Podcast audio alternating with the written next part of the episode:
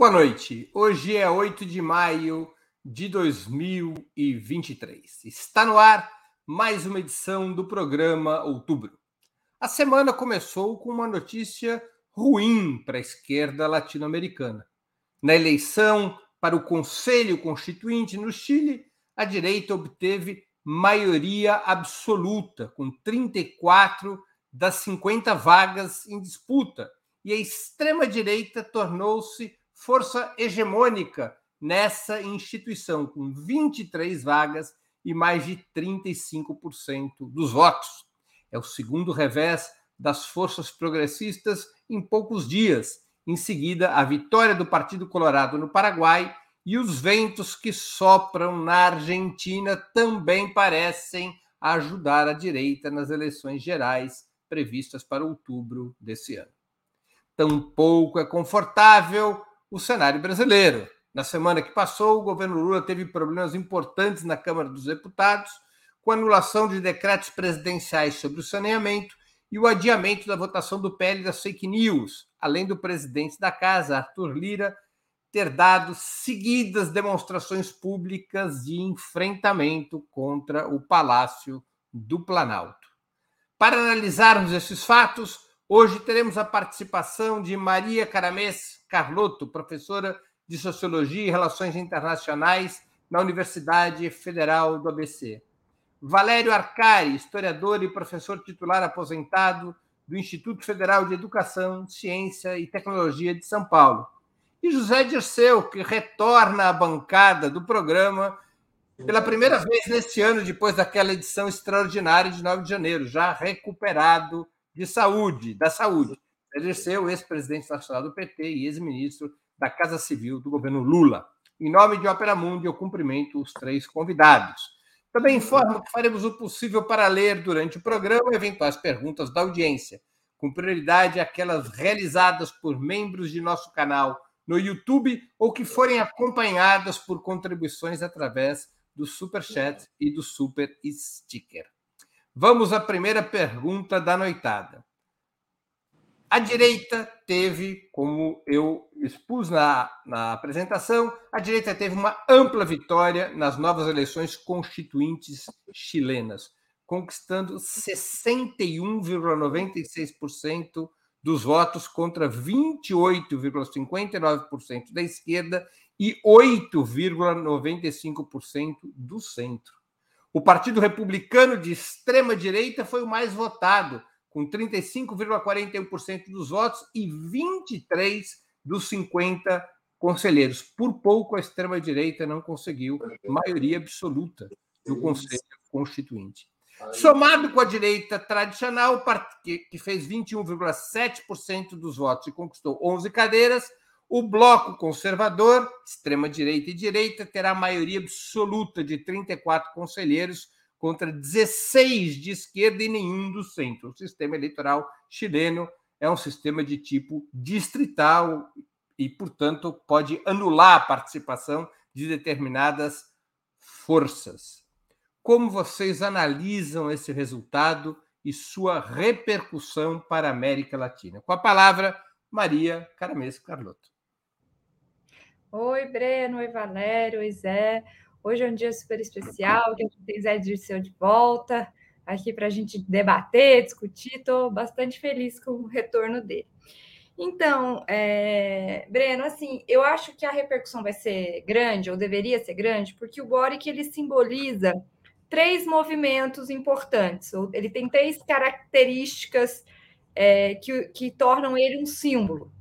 Primeiro, ele talvez tenha feito primeiro, não, primeiro não diria, mas mais claramente é, um movimento de giro ao centro durante a sua campanha, né, no, no intuito de, de derrotar é, a direita, a nova extrema-direita. Em segundo lugar, ele representa essa nova esquerda. Eles acabaram de organizar, agora é no começo de abril, um grande encontro de jovens lideranças da América Latina chamada Futuro. Ele simboliza né, uma tentativa de renovação da esquerda numa determinada direção. E ele simboliza também o que eu vou chamar de concepção aritmética da política, que tem a ver com esse giro ao centro, que acha que a gente, que, que de certa maneira, é, congela o estado de forças é, como se a gente tivesse aí nos anos 2000, 2010, e por meio desse giro ao centro busca obter maioria por uma somatória de votos. O que, a meu ver, desconsidera que, primeiro, as forças políticas se moveram, e segundo, que política não é aritmética. Quando você se dilui em aliança com outras forças, às vezes você é, subtrai, não soma, né? Então tem toda aí uma. Eu acho que ele é o símbolo dessa, né, desse, de, de, um, de uma tática, eu vou chamar assim, é, que tem sido é, muito utilizada por várias forças de esquerda no enfrentamento da extrema-direita na América Latina e em outros lugares do mundo. A gente já falou sobre Macron e outras é, figuras. Então, eu acho que essa derrota vai ter grande repercussão de produzir uma reflexão sobre essa tática o que, a meu ver, pode ter duas implicações. A primeira é aprofundar essa tática, no sentido de achar que o giro ao centro não foi suficiente, que as concessões à direita não foram suficientes, que talvez o caso agora seja fazer uma aliança com a direita contra a extrema-direita, ou seja, aprofundar essas características que eu acho que ele simboliza. Pela entrevista que ele deu hoje, eu acho que esse é o caminho que ele vai seguir, na minha opinião, tá? de fazer um giro ainda mais profundo ao centro. Ou ele esse evento no Chile, e aí acho que somado ao que a gente vai discutir sobre o Brasil, sobre outras experiências, pode levar a uma ruptura em relação a essa tática, uma tentativa de inflexão ou de, é, enfim, de, de tentar inovar, enfrentar essa extrema-direita, abrindo novos caminhos que não sejam esse de um jogo de, né, de, de aritmética com, com esse centro aí que, na verdade, não existe mais, como a eleição do Chile mostrou.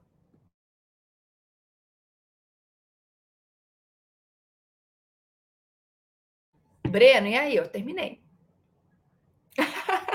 eu estava sem som.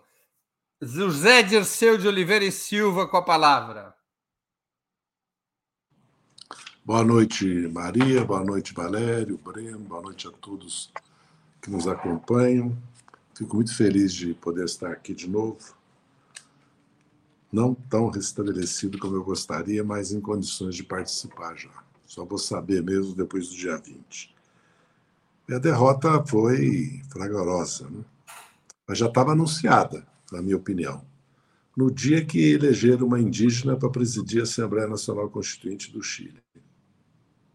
Me deu uma sensação que aquilo não, não, não refletia a verdadeira correlação de força e a realidade histórica do Chile, levando em consideração o passado pinochetista e as forças da direita, não só pinochetistas, mas conservadoras, e o que de novo surgiu no Chile a partir dessas rebeliões estudantis né, e populares que aconteceram no país. Quando se recusa a cantar o hino nacional, quando se introduz até a questão da plurinacionalidade ou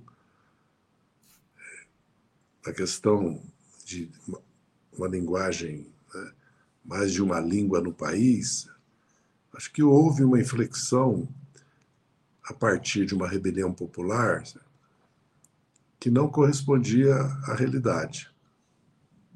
E já a própria recusa da Constituinte e da Constituição elaborada pela Constituinte refletia isso. O problema agora é que a direita pode ser tentada a mesma coisa, né?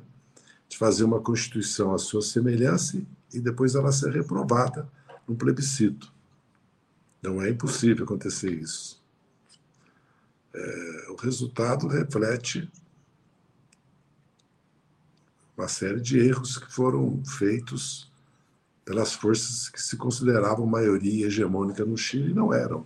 Porque, na verdade, elas representam, se eu entendi os números do Breno, 28,59%, né? um terço do país. A direita representa outro um terço e outro um terço foi a extrema-direita, que é mais grave.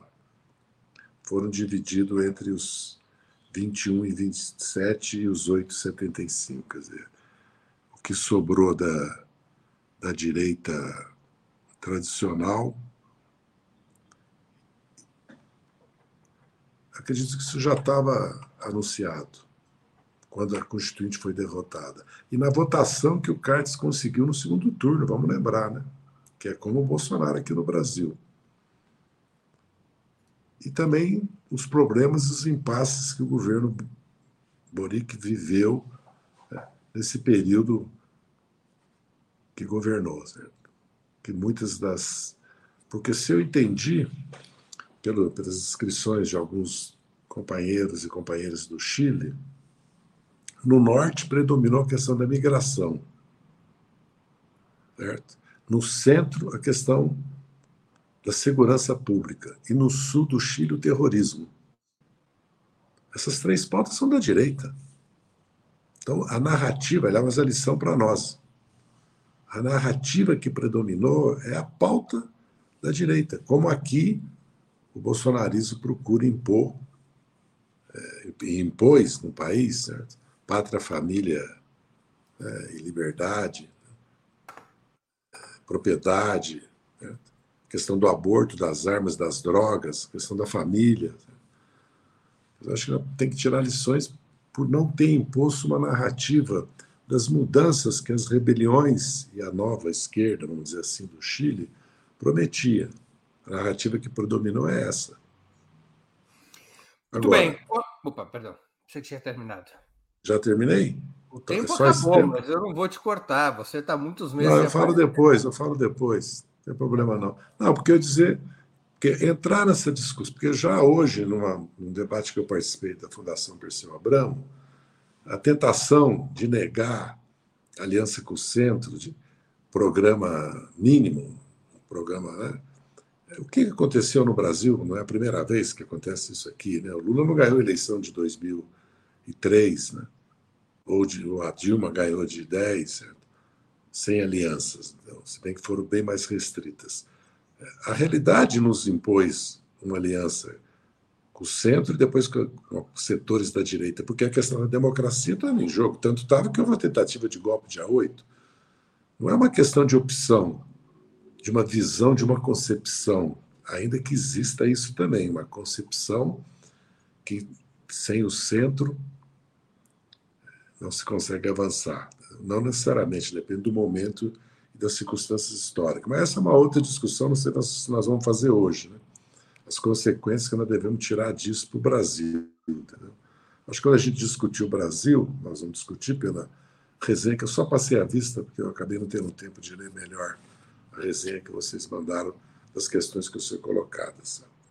Mas vamos lembrar que também houve uma, uma, uma vitória no Paraguai, do Partido Colorado, da facção do Partido Colorado, do ex-presidente, que há uma divisão profunda na Bolívia entre Arce Pinheira, de um lado, e Evo do outro. E a situação da Argentina. Então, realmente, nós precisamos fazer um debate, uma reflexão sobre esse quadro também na América do Sul. Apesar da vitória eleitoral no Equador, nas eleições municipais regionais, e dos avanços na Colômbia e da própria realidade brasileira, que é uma realidade também de vitória. Era isso. Valério Arcari com a palavra.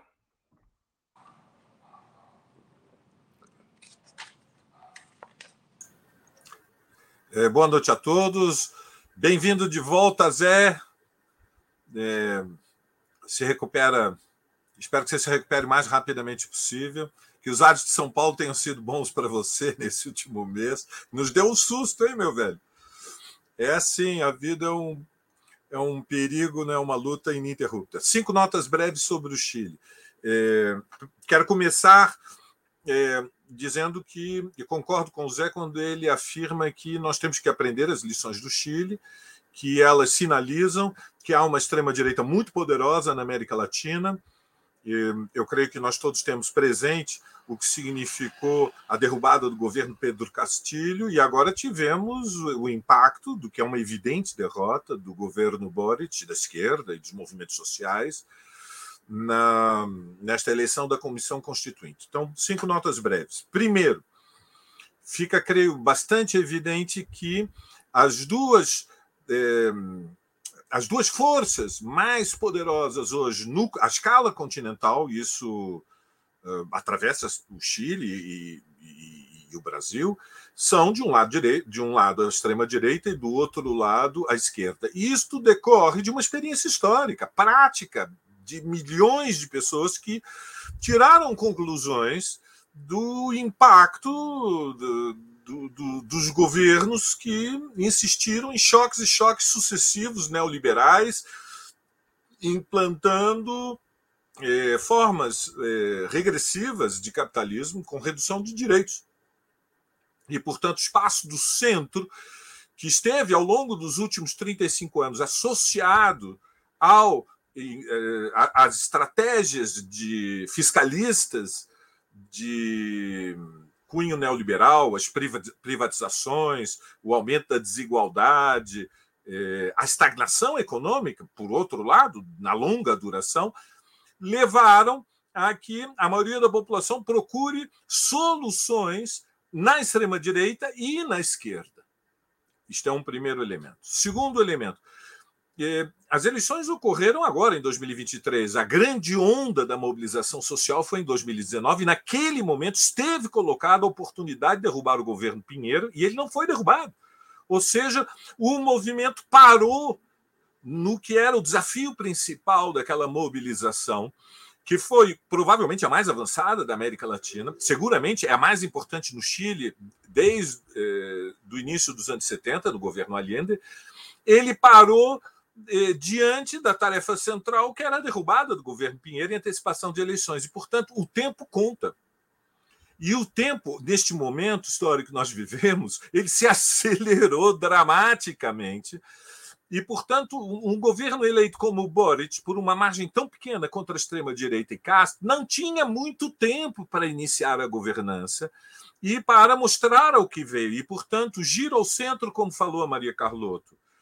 E a tentativa de governar eh, sem se apoiar na mobilização social, eh, tentando construir eh, permanentemente negociações ela encontrou obstáculos gigantescos. Por último, não posso deixar de destacar dois temas. Primeiro, muito brevemente, Breno. Primeiro, essas eleições foram obrigatórias, enquanto a eleição presidencial no Chile foi facultativa, e, portanto, a, a dimensão do colégio eleitoral mudou. Muda a dimensão do colégio eleitoral. E isto tem um impacto di diante do que é o sistema eleitoral chileno, que tem formas é, distritais. Segundo, é, é, nós devemos ter uma mente. Há, há um perigo que é pensar o seguinte: o governo Boric perde as eleições porque se apoiou na mobilização de mulheres na mobilização dos povos indígenas e radicalizou, foi longe demais. Bom, eu penso que é, em grande medida, é o inverso disso. Em grande medida, é, a fragilização do governo Boric se dá pelo fato de que a extrema-direita radicalizou com um discurso furioso contra a imigração, sobretudo no norte do país, como lembrou o Zé Dirceu. A extrema-direita radicalizou porque no centro do país, onde estão a maior parte dos maiores centros urbanos, a começar por Santiago, eh, ela manipula a inquietação social diante, enfim, do aumento da criminalidade, da desagregação social e porque a extrema-direita polariza contra a causa indígena Mapuche no, no Sul. Então, é nesse contexto que nós devemos refletir sobre o resultado eleitoral, que é exige é, imediatamente um alerta vermelho evidentemente. Um alerta vermelho para o Brasil e para, o, para a Argentina. Câmbio.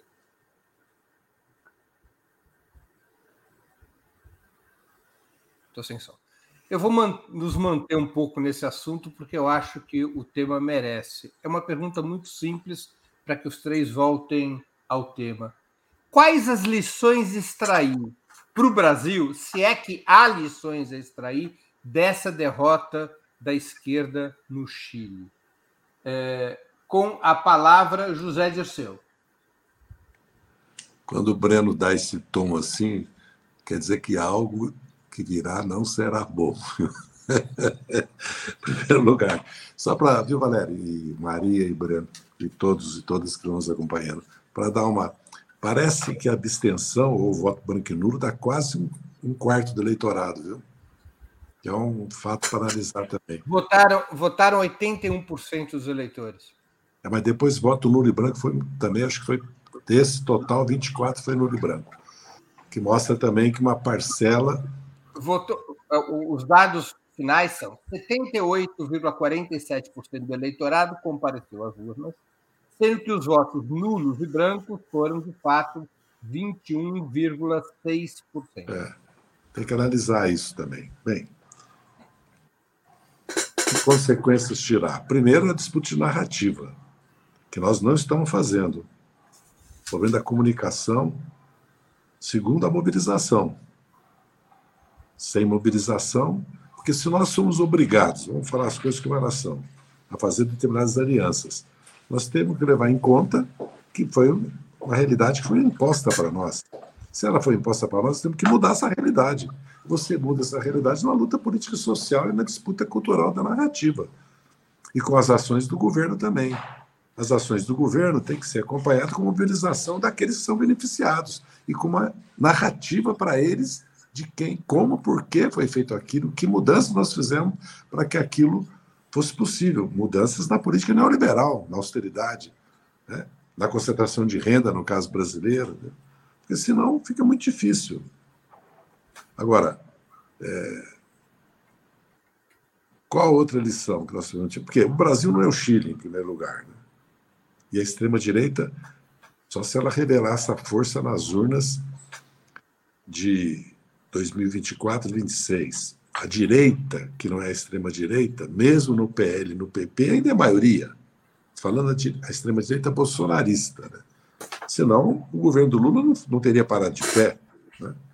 Ele parou de pé porque facções da direita importantes, mesmo levando em conta que o nosso parlamento, né, como um pouco do Chile também, não expressa a eleição proporcional do país, né? porque se tem um mínimo de 8, máximo de 70, né, aí já ainda com critério de 80%, 20%, né, que não interessa entrar aqui, que também deforma um pouco.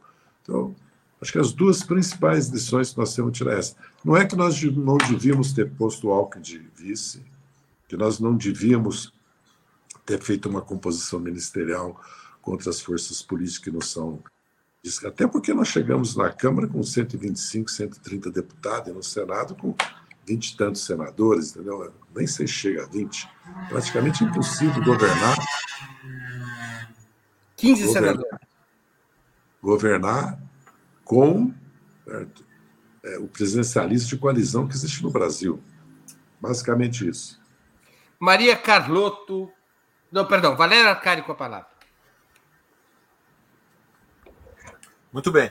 É, duas notas, duas observações. Primeiro, a relação de forças muda.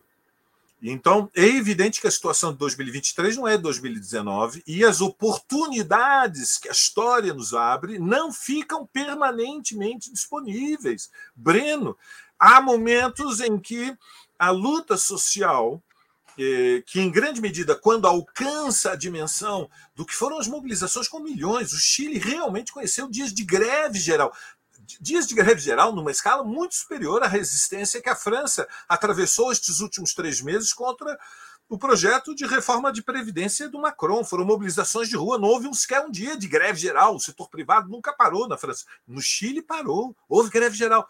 As oportunidades surgem, depois elas perdem. Então, o primeiro elemento é que quando se abre uma situação mais favorável, são necessárias vitórias, Breno. É preciso arrancar vitórias para levantar a moral, para fortalecer a organização, para atrair aliados. Evidentemente, argumentos são muito importantes. É, é, é necessário ter a lucidez política de fazer a disputa de ideias com argumentos sólidos, mas é a força que decide o desenlace na luta de classe. Ter poupado Pinheiro foi dramático. E teve consequências. Primeiro elemento. Segundo o único elemento, partido que foi contrário a isso foi o Partido Comunista do Chile. Muito bem. É, e o Palmeiras ganhou do Goiás é, de 5 a 0, cada um de nós tem as suas paixões. É, o segundo elemento é que é muito perigoso imaginar que quando se chega ao governo, numa, num desenlace eleitoral tão apertado como foi contra o Cast, a extrema-direita no Chile, nós teremos tempo indefinido Não, o tempo corre contra nós. É uma sociedade totalmente fraturada chilena. Nisso concordo com o Zé, ou seja, a extrema-direita tem base social. O pinochetismo, em algum momento, tinha sustentação social. E, portanto, não há muito tempo. É, a velocidade da disputa política nas condições nas quais nós vivemos hoje é vertiginosa. E, portanto, um governo de esquerda que aplica uma política de centro-direita está condenado. Não há muito tempo. Veja, as condições de vida das massas impõem urgências sociais. Não há mais a paciência histórica que prevaleceu durante tanto tempo eh, na América do Sul, especialmente no Chile. Vamos dizer as coisas como, como são. O Chile viveu 40 anos as sequelas da derrota histórica de 1973, da derrubada sangrenta do governo de Salvador Allende. E, portanto, os governos de esquerda que necessariamente procuram dividir os inimigos, procurar aliados, eles não podem se apoiar simplesmente na legitimidade da sua causa, nem podem se apoiar unicamente em compensações para dividir as forças do inimigo e construir negociações. Ele tem que se apoiar também na força social. E Boric escolheu governar a frio. E as escolhas têm consequências. E, nesse sentido, é, a rigor, é, é uma tragédia o que aconteceu ontem no Chile, mas nós não podemos ser inocentes e dizer que foi uma surpresa. Não foi uma surpresa. Os inimigos têm força social. E quando o nosso lado baixa as bandeiras e o lado de lá incendeia as fogueiras, é evidente que a disputa se dá em condições muito desfavoráveis. Lição principal, lição principal é aproveitar as oportunidades e e ter consciência que o que não avança está condenado a recuar. Breno. Com a palavra, Maria Carlota. As principais lições, acho que a primeira e mais importante é que a extrema-direita e a direita são forças sociais e políticas muito importantes que jamais, jamais, jamais podem ser subestimadas. Eu acho que essa talvez é uma das, das lições mais importantes, né? Ou seja, a gente tem. Esse é o nosso é, inimigo e, é, e ele tá, mas parece é, que vem se fortalecendo. Eu acho que essa é uma lição importante. A segunda lição, e aí para dialogar um pouco com, com o Zé Dirceu, veja, eu não sou uma pessoa esquerda, assim, que tem é, fascínio por posições esquerdistas, muito pelo contrário, certo? Eu não acho que o giro ao centro em si é um problema.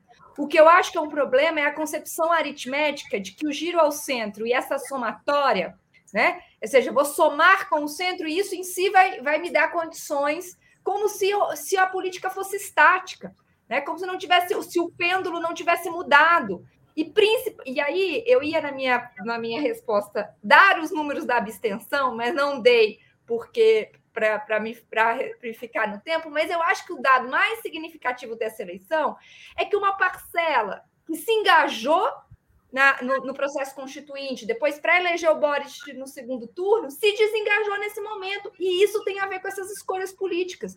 E isso é importante. Né? Ou seja, a gente tem. Acho que a segunda grande lição que o Chile nos dá é que a gente precisa de uma política que engaja a nossa base, que põe a nossa base em movimento. Né, que dê sustentação em movimentações sociais. A gente vai falar sobre isso, né? É, mas eu acho que se, se, por um lado, eu concordo com o Zé, nós somos obrigados a somar com outras forças políticas, eu acho um erro tático muito grave a gente se, se concentrar ou centrar nossa tática nessas alianças. Né? Esse, esse, tem que ser uma perna da nossa tática, mas não pode ser o nosso eixo de equilíbrio. Né? A gente precisa se equilibrar também em outras formas de é, pressão, organização, formação de maioria, é, de tensionamento social, e que tem a ver com o que o Zé já adiantou, que é a disputa de narrativa, ou o que o Valério disse, né, com governar a quente e assim por diante. Mas a gente vai discutir isso com calma. Muito bem, vamos entrando então nos assuntos brasileiros. O governo Lula entregou nove ministérios para MDB, União Brasil e PSD, três ministérios para cada um desses partidos apostando que a integração desses partidos ao governo em cargos de peso garantiria o voto de seus deputados e senadores. Mas a anulação dos decretos presidenciais sobre saneamento e o adiamento da votação sobre o PL das fake news além de dificuldades previstas em outras votações que se vislumbram nas próximas semanas, parece mostrar que o presidente da República, mesmo incorporando esses partidos ao governo, não tem maioria, ao menos na Câmara dos Deputados. A tática de formar maioria a partir da composição do governo pode estar dando errado, como disse, aliás, o próprio Arthur Lira, de que não seria este o caminho para o presidente Lula ter maioria na Câmara dos Deputados? Com a palavra, Valério Arcário. Bom, é, a disputa da maioria no Congresso Nacional ela repousa em é, três iniciativas. É, em primeiro lugar, evidentemente, a, a tática política, ou seja, qual é qual é a iniciativa do governo, o que, é que o governo propõe para a sociedade. Então, nós temos no nosso horizonte agora uma disputa que será o arcabouço fiscal, mas está colocada na sequência a reforma tributária, que abre uma oportunidade de avançar na politização da sociedade. Os ricos têm que pagar pela crise, não pode ser que o Brasil continue sendo é, digamos, no contexto internacional do lugar que ocupa, no sistema internacional de Estados, no mercado mundial, é, um país onde é, a carga fiscal tem um desenho sinistro, ou seja, fundamentalmente uma parte gigantesca da carga fiscal repousa na arrecadação de impostos sobre o consumo, enquanto que a renda e o patrimônio estão praticamente isentos. Existem brechas legais que permitem que é, é, pessoas físicas se dissimulem de pessoas jurídicas e fiquem completamente absolvidas de qualquer carga fiscal. Isto, evidentemente, enlouquece a partir da classe trabalhadora que paga imposto e que sabe que os medianamente ricos e os muito ricos em especial pagam impostos proporcionalmente ridículos. Então, evidentemente, a tática da governabilidade ela repousa num terreno que é a da disputa política. Qual é o conteúdo? Qual é a linha da disputa política? Em segundo lugar, ela repousa em negociações. As negociações podem ser feitas no atacado, como é o desenho que foi construído ao longo destes primeiros quatro meses do governo. É, como você sublinhou, é, três ministérios para cada um dos três partidos, que são representações orgânicas da, da classe dominante. Mas há um outro caminho, que também é o das negociações projeto por projeto e das negociações quase deputado por deputado. Então, a escolha do desenho, é, eu creio que ela foi errada.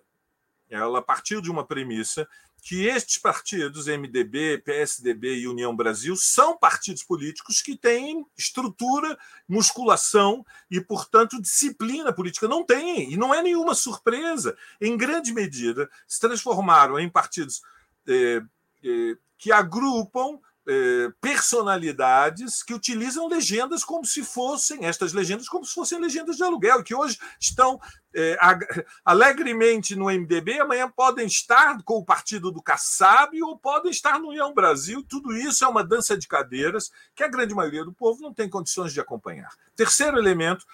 A governabilidade ela depende fundamentalmente de uma luta na sociedade, na opinião pública e, portanto, no terreno da luta de classes. E ela é, só está autorizado a fazer o governo, um governo de esquerda, mesmo que dentro do contexto de uma coalizão simbolizada pela presença do Alckmin na vice-presidência, só está autorizado a buscar a conquista da maioria se ele se apoia na, na mobilização da sua base social. Isso se faz, digamos, na luta direta e se faz nas redes. E, e há, há, uma, há uma luta furiosa nas redes.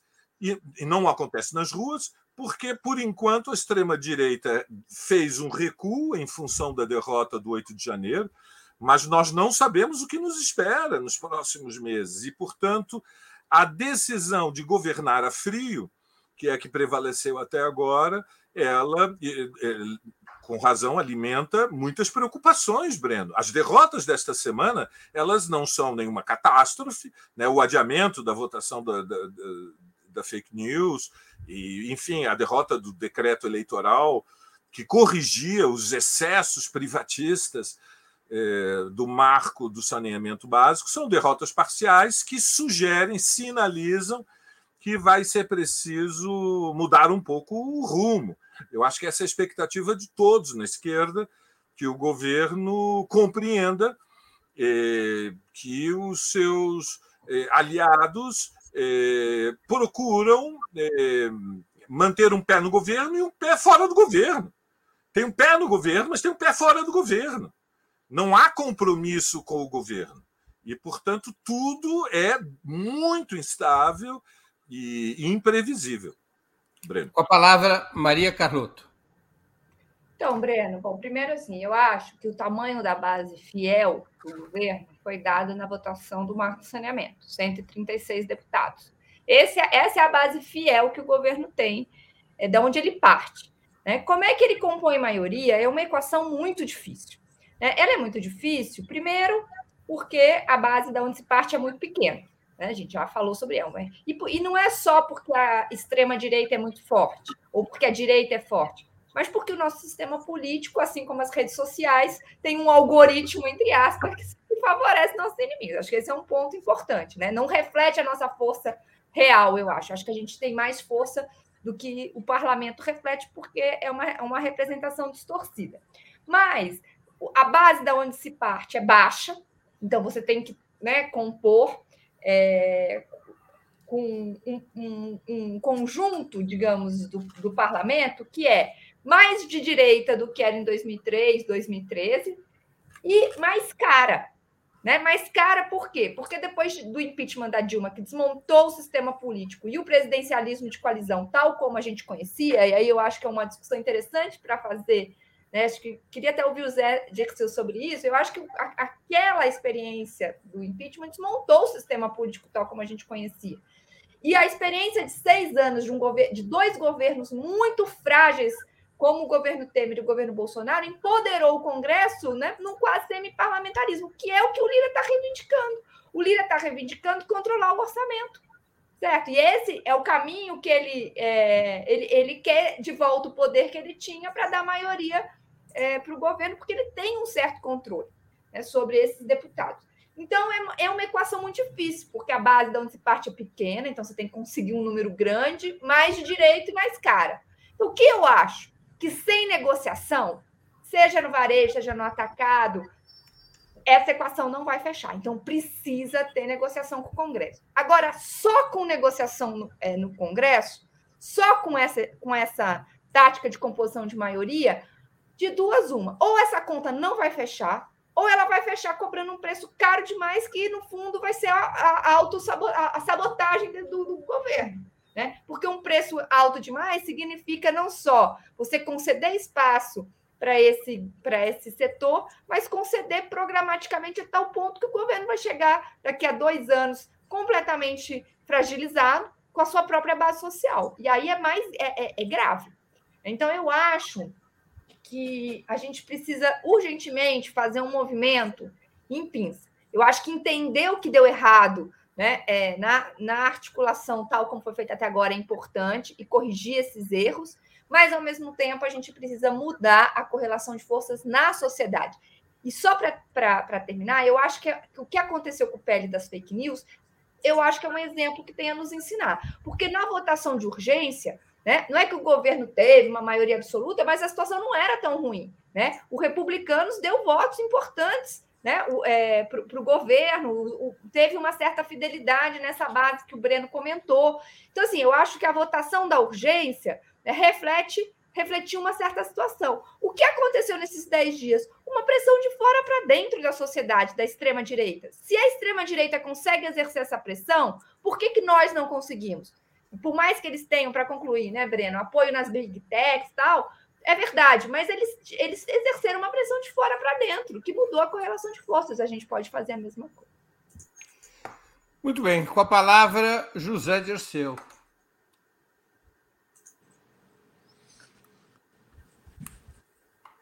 O governo fez um ministério antes do governo fez um ministério para aprovar a PEC da transição. Vocês já perceberam isso ou não?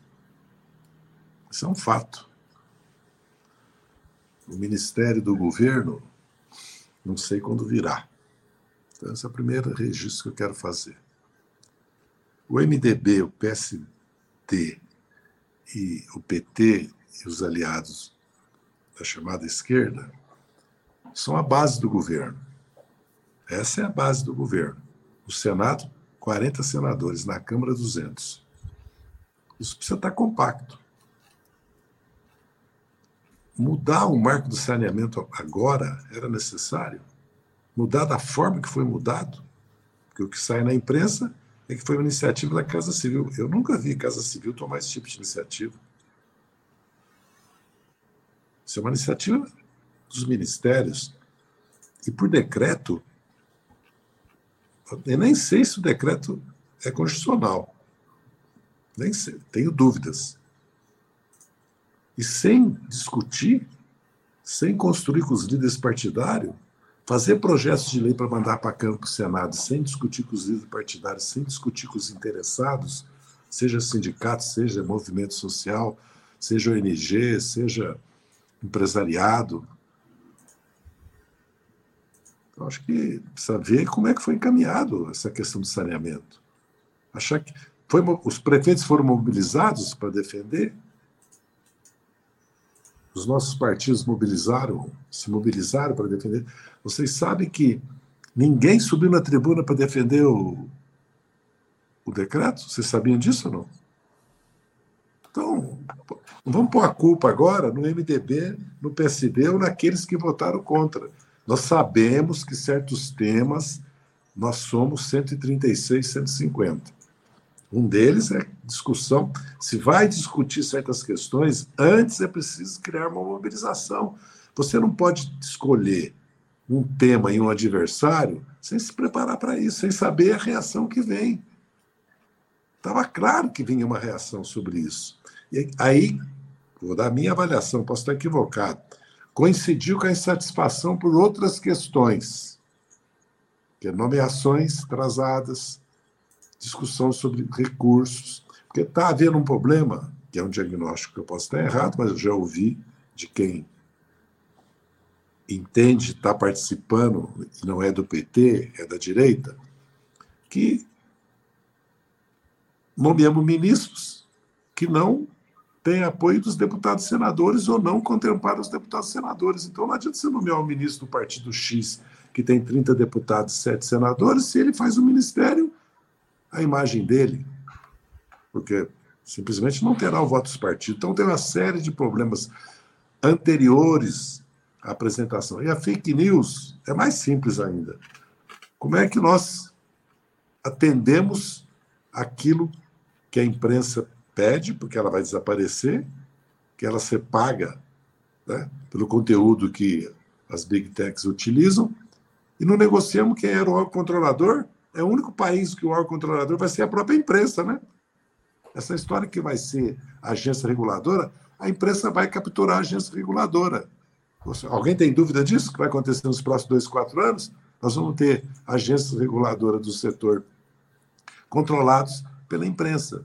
Então, também aí, com negociadores desse tipo, onde nós podemos ir? Porque o principal problema foi, agora é esse. O outro foi a liberdade religiosa, que, aliás, está resolvido.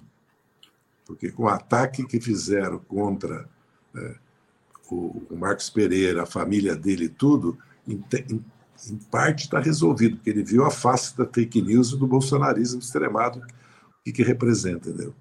Então, acho que nós precisamos, acho que não pode Daí tirar a conclusão que está errado ter feito aliança. Se tinha, se tinha que fazer de uma forma ou outra, é outra discussão. Mas que a responsabilidade não é do MDB, do PSD, nem dos, dos deputados que votaram contra. A responsabilidade é nossa, da forma como foi encaminhado isso.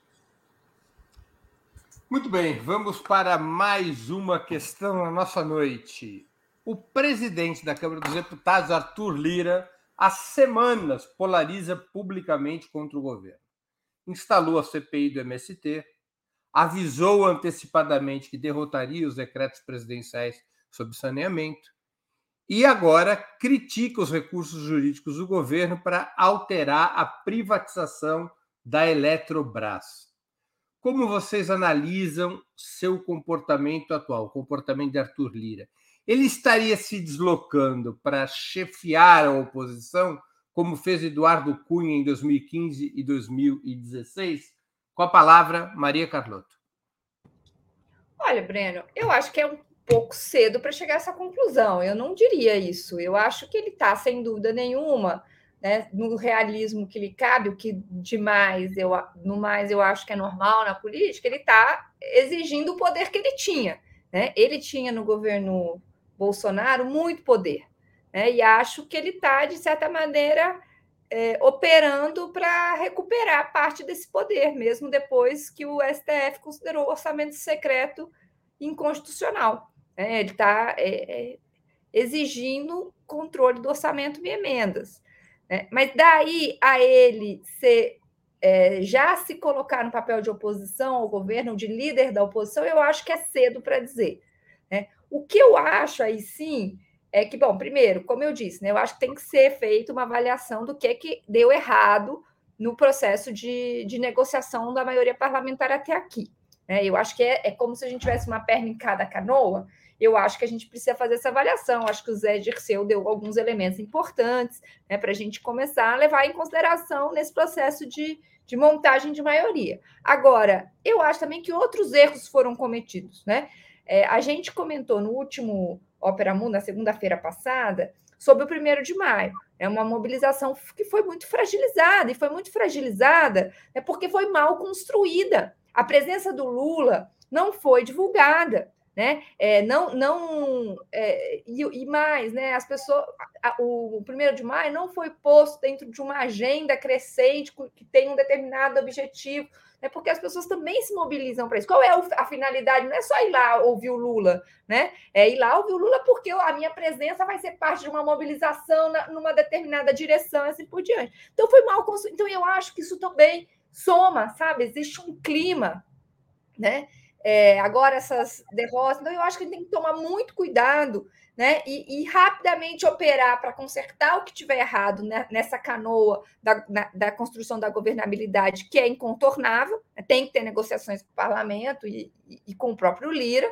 É, e eu acho que a gente precisa também começar a consertar o que está errado na, na estratégia de fora para dentro, né? na mobilização social. Né? Eu acho que o PL da fake news tem problemas de. teve problemas de construção, eu acho que até a, a esquerda estava dividida em relação a ele. Né? A gente até viu parte desse debate transcorrer aqui no Opera Mundi, né? porque o, o projeto estava frágil da maneira como tinha sido apresentado. Agora, tinha fragilidades importantes. Agora, também acho que operou uma pressão de fora para dentro da extrema-direita né? e que ilustrou muito bem, inclusive, por que essas mídias precisam ser reguladas. Né? O que está acontecendo no Twitter, hoje eu li uma reportagem, é gravíssimo, né? É, eles operaram o algoritmo para beneficiar perfis de extrema-direita no debate político.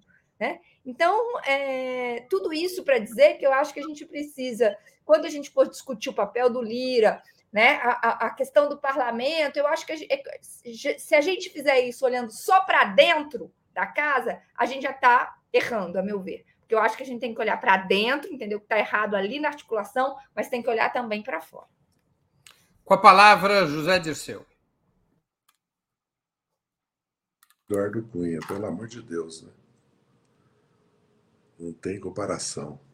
Também não creio que ele é oposição ele é, como deputado do partido dele.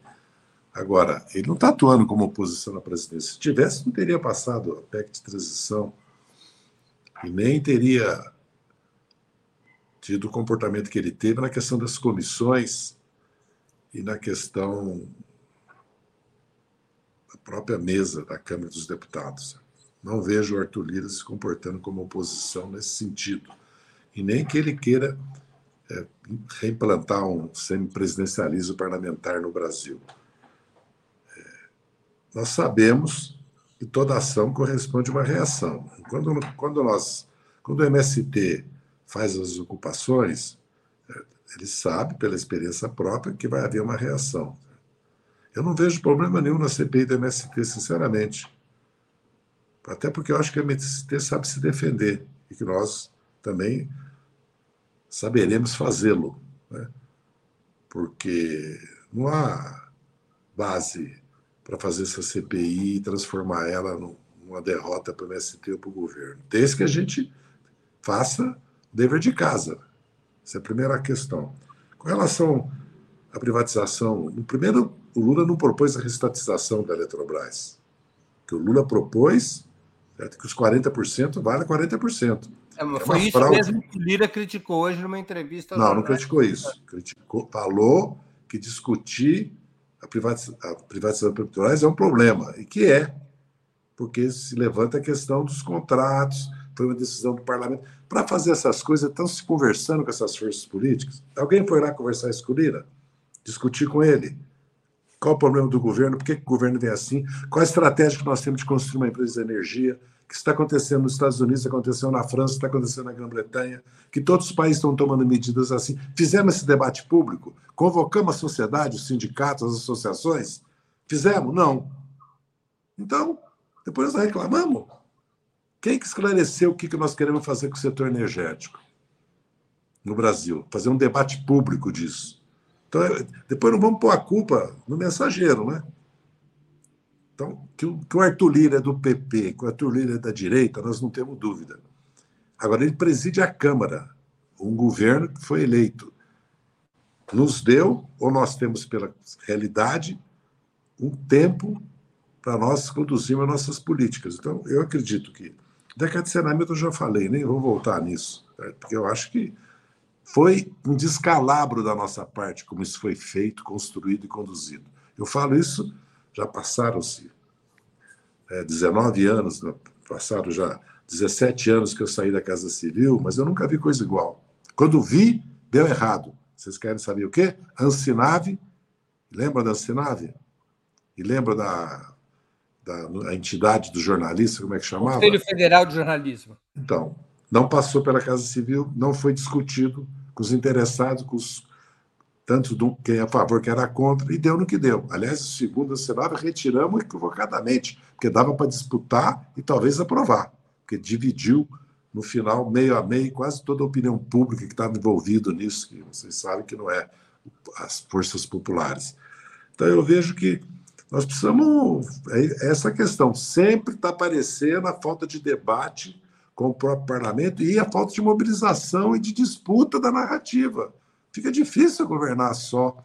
E mais, o próprio presidente da República, ele, ele falou alguma coisa sobre essa questão do saneamento?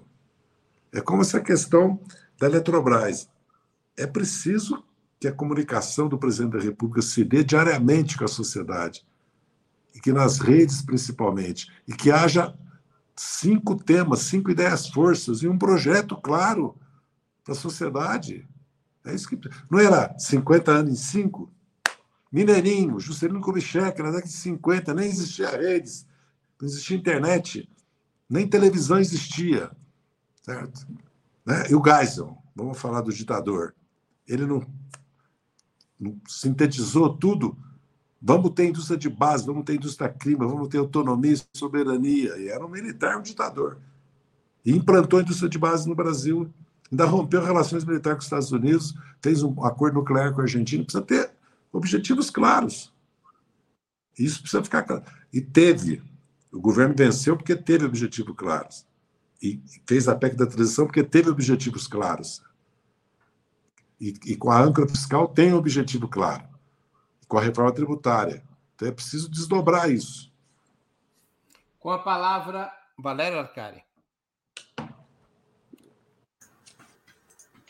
Bom, eu penso que o lugar do Lira não é, por enquanto, um momento Eduardo Cunha. Não, não, não há o um momento é, golpista. Né? Eduardo Cunha foi um dos artífices fundamentais, é, apoiando-se numa mobilização real das camadas mais reacionárias da sociedade brasileira. Vamos lembrar que em 2015 e 2016 é, nós vimos mobilizações de massas na escala de 5, 6 milhões de pessoas, sem nenhum exagero, que só podem ser comparadas às mobilizações que ocorreram antes de 64. E o Eduardo Cunha foi a expressão no parlamento, a partir de determinado momento, com é, a queda do Levi, de um movimento de legitimação de uma ação é, insurrecional, é, que tinha direção, não era céfala. Evidentemente, havia elementos pitorescos, como o Vem para a Rua e o MBL, que se projetaram em cima de trilhos elétricos é, carnavalescos na Avenida Paulista, em outras capitais, mas era um movimento pela derrubada do governo. Não é esse o momento do Lira. Mas Lira é o freio de mão puxado para conter o governo Lula, ou seja, ele se apresenta diante da classe dominante é, como presidente da Câmara, ou seja, não é mais o deputado que veio dos interiores da Lagoa, é o presidente da Câmara dos Deputados que se apoia numa maioria parlamentar que estabelece limites para o governo Lula. Este é o papel dele. É ele é a represa que protege os interesses dos grandes capitalistas e está disposto a respeitar o mandato do Lula se o governo não desafiar os limites que são os interesses eh, fundamentais da classe dominante, ou seja, a classe dominante brasileira, ela não vai girar para derrubar o governo se houver revogação eh, da reforma do ensino médio do Temer, que aliás é um fiasco total e uma parte dos elementos mais, digamos, lúcidos da, da classe dominante compreendem a catástrofe que é esse projeto dos itinerários imaginários. Mas, evidentemente, ele não está de brincadeiras com o arcabouço e, portanto, com a política de contenção é, do crescimento do endividamento do Estado. Aí é muito a sério. E quando o governo Lula toma medidas progressivas, como foi tentar limitar danos com a, o marco dos, do saneamento básico, que era basicamente criar condições para que as empresas públicas eh, possam disputar espaço com empresas privadas nos processos de licitação, aí a mão dele não treme. Então, é diante disto que nós temos que nos antecipar e ver a dinâmica dos acontecimentos. O que aconteceu na Colômbia? O que aconteceu na Colômbia é que, apoiado no parlamento, a classe dominante decidiu que o governo Petro não podia fazer a reforma, fundamentalmente a reforma da saúde, que era reduzir o espaço de privatização da saúde. E, e diante disso, o Petro, ele, o que ele fez foi se apoiar na mobilização social. Ele correu riscos. Inclusive, foi empurrado pela classe dominante a ter que fazer uma reforma ministerial e romper com o Partido Liberal. Eu admiro a coragem política e a audácia de Petro. Não estou na Colômbia, como aliás também não estou no Chile, e sem os pés no chão não tenho muitas opiniões táticas, sabe, sobre o que se deve fazer. Eu já falei mais de uma vez na vida, já cometi erros táticos. Né? Vocês, é, você, Maria, é, é, é mais jovem, mas o Breno e o Zé sabem que não é falsa, falsa humildade. Eu já cometi erros táticos. Mas no que remete à situação brasileira e o ritmo da luta de classes no Brasil, o que eu diria fundamentalmente é o seguinte: Lula, há um alerta amarelo, há uma chantagem eh, do Lira, apoiado na maioria no Congresso Nacional contra o governo. Pode haver uma certa polifonia na ação do governo que o Zé nos alerta, ou seja, iniciativas que não são bem construídas e bem preparadas. Eu admito que possa haver, digamos, eh, distorções na, nos encaminhamentos táticos, mas há um problema mais de fundo. E o problema mais de fundo é que Lira ele não dissimula qual é o seu papel.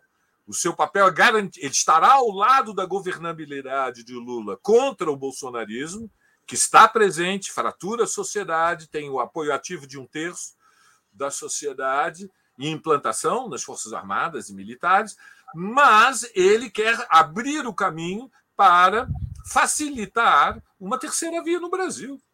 Ele é uma ponte entre a direita e a extrema-direita e, portanto, ele não, fa ele não tem compromisso com eh, o fortalecimento da esquerda nas eleições de 2024, ou, muito menos, uma, eh, um novo mandato de esquerda a partir de 2026. E, portanto, ele não vai favorecer o crescimento ou consolidação da influência da esquerda no Brasil. Ao contrário, ele é um elemento de contenção, é um freio de contenção, é um freio de mão puxado, e ele está todos os dias dizendo aqui há uma linha traçada no chão pelo presidente da Câmara, e vocês que estão no, no Palácio do Planalto, não se enganem. Vocês não podem eh, governar acreditando que basta bastou Lula vencer o Bolsonaro. Aqui há uma maioria na Câmara que só apoiará o governo na medida em que haja é, é, garantias é, de que as iniciativas do governo não ameaçam os interesses estratégicos da classe dominante. E, para terminar, o impasse. O impasse hoje é Roraima. Porque em Roraima há uma situação, não é de desobediência civil, em Roraima há uma situação de, de, de conflito militar em que a cumplicidade do governo de Roraima e do governador de, Roraima com o garimpo ilegal é evidente. E, portanto, o tema da intervenção federal em, em, em, Roraima vai estar na agenda a curto prazo. Eu termino dizendo uma coisa: há duas palavras de ordem que hoje abrem o caminho para a esquerda. Elas são prisão para Bolsonaro, a mão não pode tremer, a justiça tem que fazer justiça, o mentor da tentativa de golpe do 8 de janeiro não pode passar impune. A segunda é, é Campos Neto não é o imperador Gengis Khan que vai governar o Banco Central contra o voto da maioria do povo brasileiro. E, portanto, nós temos que nos preparar, sim, para uma mobilização social, para que se abra o caminho no Senado para a demissão de Campos Neto. O que aconteceu esta semana foi, evidentemente, a decisão do Conselho Monetário, depois de todas as negociações que nesse terreno Zé, foram feitas, você pode dizer que o governo foi imprudente em negociações com Lira sobre o marco do saneamento básico ou sobre eh, a Eletrobras, mas no, no arcabouço fiscal, não. E, entretanto, isso não impediu de Campos Neto de, eh, de construir uma trincheira e dizer eh, ninguém toca na política monetária. Bom, isso significa é, conflito político. E, e, nesse terreno eu acho que Lula tem razão. Não queria terminar sem dizer que fiquei muito emocionado com a, a entrevista do Lula defendendo a liberdade para Assange. É, muito emocionado. Foi uma, um dos momentos de maior coragem política do Lula desde a posse do novo governo. Acho que é uma razão de orgulho para toda a esquerda brasileira. O Lula fez a diferença. Liberdade para Assange. Muito bem, Lula. Muito bem. Infelizmente, nosso tempo se encerrou. É um programa organizado para durar uma hora. E chegamos ao fim de mais uma edição. Zé Disseu? O dia que eu voltei mudou, não tinha tempo. Antes você fazia o que você queria. Você era um imperador é, aí. Sempre demorou, sempre demorou uma hora. Pô, eu trazer o jantar meia hora, porque eu pensei ah, que se, era... se, os três têm tempo, a gente não, não, pode fazer mais uma pergunta. Não, segunda-feira que vem, segunda-feira que vem nós estamos de volta, eu quero discutir mais, porque eu não quero que me entendam mal. Eu sou totalmente favorável a apresentar o decreto de saneamento e da Eletrobras também. Não é esse o problema. Como eu sou favorável, aliás, o Lula fez a disputa política sobre o juro no país, sobre, sobre a guerra da Ucrânia, sobre a questão internacional fez essa coisa fantástica na Grã-Bretanha, no dia da coroação, vocês sabem o que significa isso, né? defender a liberdade do Assange. Então, não é, não é emocionante, essa... Zé, emocionante. Não é essa a questão. Apesar da correlação de força, apesar do papel da, do, do, do nosso presidente da Câmara, o Arthur Lira, certo? É preciso, quando se, se, se, se se define uma batalha, é preciso analisar com relação de força as consequências disso, quem são os adversários e quem nós temos que mobilizar. Não é Ficou possível. Claro, parece... é. Ficou bem claro essa posição. Não é possível. Só isso. Muito bem. Chegamos assim ao final de mais uma edição do programa Outubro. Eu conversei hoje com Maria Carlotto, Maria Arcari e José Dirceu. Muito obrigado aos convidados e audiência. Boa noite, boa sorte a todos e a todas. Tchau.